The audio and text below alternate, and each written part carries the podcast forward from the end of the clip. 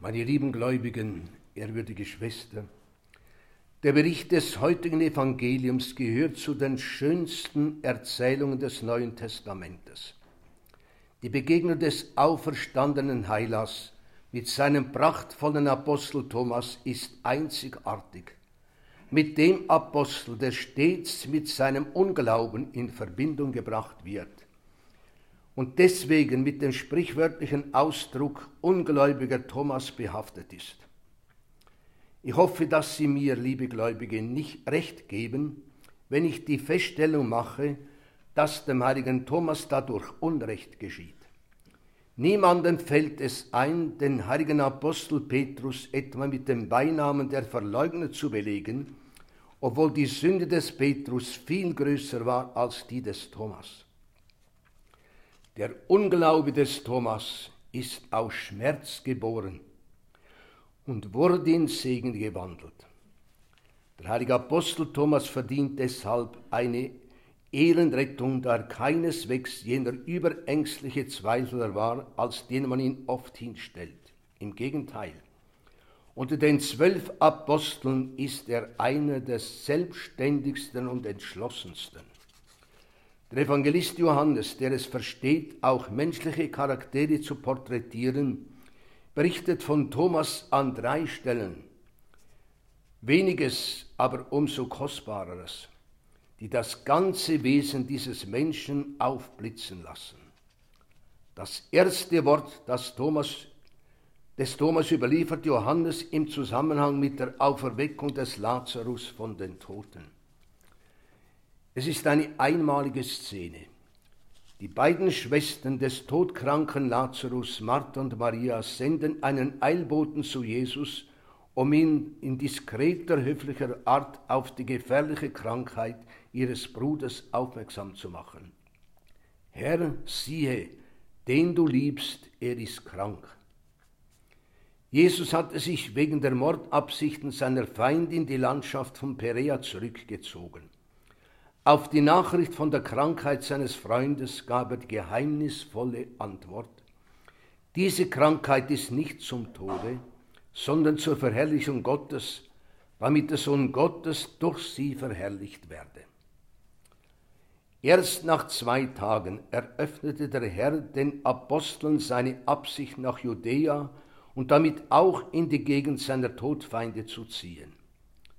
Die Jünger zutiefst erschrocken und bestürzt, wollen ihn davon abhalten, nicht allein aus selbstloser Sorge um den Herrn, sondern auch aus Sorge um sich selbst und sagen zu ihm, Meister, eben erst suchten dich die Juden zu steinigen und du gehst wieder dorthin. Jesus gab ihnen zur Antwort, Lazarus, unser Freund, schläft, aber ich gehe hin, um ihn aus dem Schlafe zu wecken.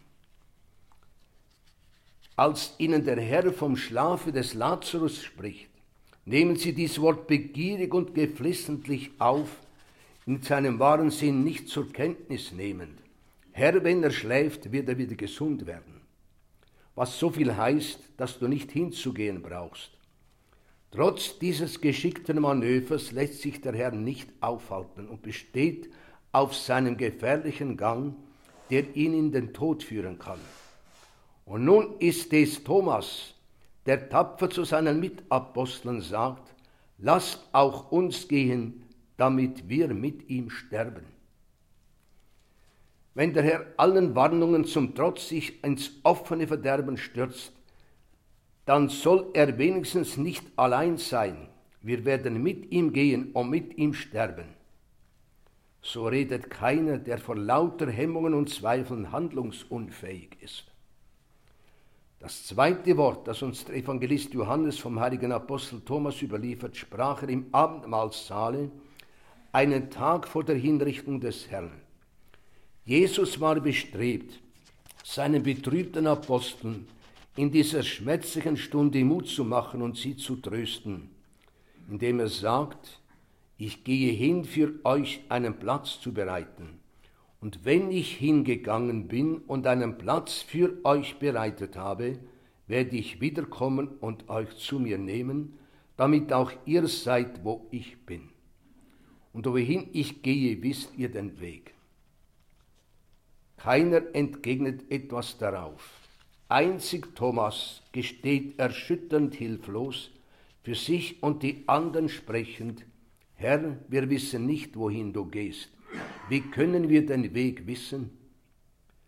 Die anderen hatten nicht den Mut, ihre Unsicherheit und innere Zerrissenheit vor allen zu zeigen. Dass diese Frage des Thomas keine törichte gewesen ist, beweist die herrliche, unvergängliche Antwort des Heilandes, die zum Schönsten im Evangelium gehört. Ich bin der Weg, die Wahrheit und das Leben. Niemand kommt zum Vater außer durch mich. Nach diesen Äußerungen der unbedingten Treue bis in den Tod und nach dem untrüglichen Zeichen der Liebe und des Vertrauens zu seinem Herrn und Meister soll es derselbe Thomas sein, der hartnäckig an der Auferstehung des Herrn zweifelt. Es ist so. Thomas glaubt den Aposteln nicht, als sie ihm erzählen, sie hätten den Herrn als Auferstandenen gesehen. Wohlgemerkt, er misstraut nicht der Wundermacht des Herrn, die er so oft selbst miterlebt hatte. Seine Zweifel richten sich gegen die Apostel, deren ungeheure Erregung ihn, den nüchternen Realisten, zur Vorsicht mahnt. Und schließlich lastet das furchtbare Geschehen des Karfreitages noch zu sehr auf seiner Seele, um einfach akzeptieren zu können, was seine Mitapostel erlebt haben wollen. Der Karfreitag war, für ihn sicher die furchtbarste Enttäuschung seines Lebens, das Ende aller seiner Hoffnungen, so dass er sich von der Wucht dieses Schlages nicht mehr zu erholen vermochte. Zudem rechnete nicht ein einziger von den Aposteln mit der Auferstehung Jesu. Das geht ganz eindeutig aus den Zeugnissen der Heiligen Schrift hervor. Ja, niemand rechnete damit, außer der Mutter Gottes, die sicher. So ist Thomas, als er zu den anderen Aposteln kommt, nicht aufgelegt, ihre Botschaft einfach Glauben zu schenken. Er hat sich gründlich vorgenommen, nicht mehr hereinzufallen. Vielleicht hat er sich noch Gedanken darüber gemacht, warum der Herr allen anderen erschienen sein soll und bloß ihm nicht. Und so breitet sich in seiner Seele vielleicht auch noch ein wenig Bitterkeit und Groll aus. Nur eines will er gelten lassen, wenn ich nicht an seinen Händen das Mal der Nägel sehe. Vielleicht hat er kurz innegehalten und rasch überlegt, dass Sehen allein nicht genügt, weil man getäuscht werden kann. Und so steigert er die Bedingung, um glauben zu wollen und fügt hinzu. Und meinen Finger in das Mal der Nägel und meine Hand in seine Seite lege, glaube ich es nicht. Das Fest des heiligen Apostels Thomas wird am kürzesten Tage des Jahres gefeiert, am 21. Dezember. Die Sonne steht dann am tiefsten Sie stand auch in der Seele des armen Thomas so tief, dass er nicht mehr an ihren Aufgang glaubte. Der Friede sei mit euch. Wie wunderbare Musik. Er klingt unversehens, die vertraute Stimme des Herrn im Saal der elf Apostel. Plötzlich ist er da, der Herr, trotz verschlossener Türen, er allein vermag in verschlossene Säle und verriegelte Seelen einzutreten. Und jetzt ist er wegen Thomas gekommen. Er steht vor seinem zweifelnden, innerlich zerrissenen, trostlosen Apostel und geht Wort für Wort auf jede seiner Bedingungen ein, die Thomas gestellt hat. Lege deinen Finger hierher und sieh meine Hände und reiche deine Hand her und lege sie in meine Seite und sei nicht ungläubig, sondern gläubig. Im Saal ist es ganz still. Nur noch Jesus und Thomas scheinen da zu sein. Göttliche Wahrheit und menschlicher Zweifel und Unglaube geradezu verkörpernd im Thomas. Der arme Vertreter alles menschlichen Zweifels soll nun für die Zweifler aller Zeiten sehen und greifen dürfen und es sieht die leuchtenden Male der Wunder an den Händen, die Wunde der Seite, dieses geöffnete Tor zum Herzen Jesu. Für Thomas ist es genug.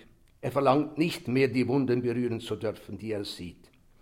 Überwältigt von der Wirklichkeit und mehr noch von der Liebe des Herrn, sinkt Thomas schluchzend in die Knie. Alle ungesagten Klagen, die ungelösten Fragen, die ungestillte Sehnsucht in dem einen wunderbaren Gebete aussprechend, mein Herr und mein Gott. Keine von den anderen Aposteln hat so deutlich den Herrn als Gott bezeichnet, nicht einmal Petrus bei seinem Bekenntnis in Caesarea Philippi. Der zweifelnde, leidende Thomas hat als erster von allen Christen im Diadem der Gottheit Christus im Diadem der Gottheit geschaut. Und gerade seine Not war es gewesen, die ihn zum Herrn und Gott geführt, zu seinem Herrn und zu seinem Gott.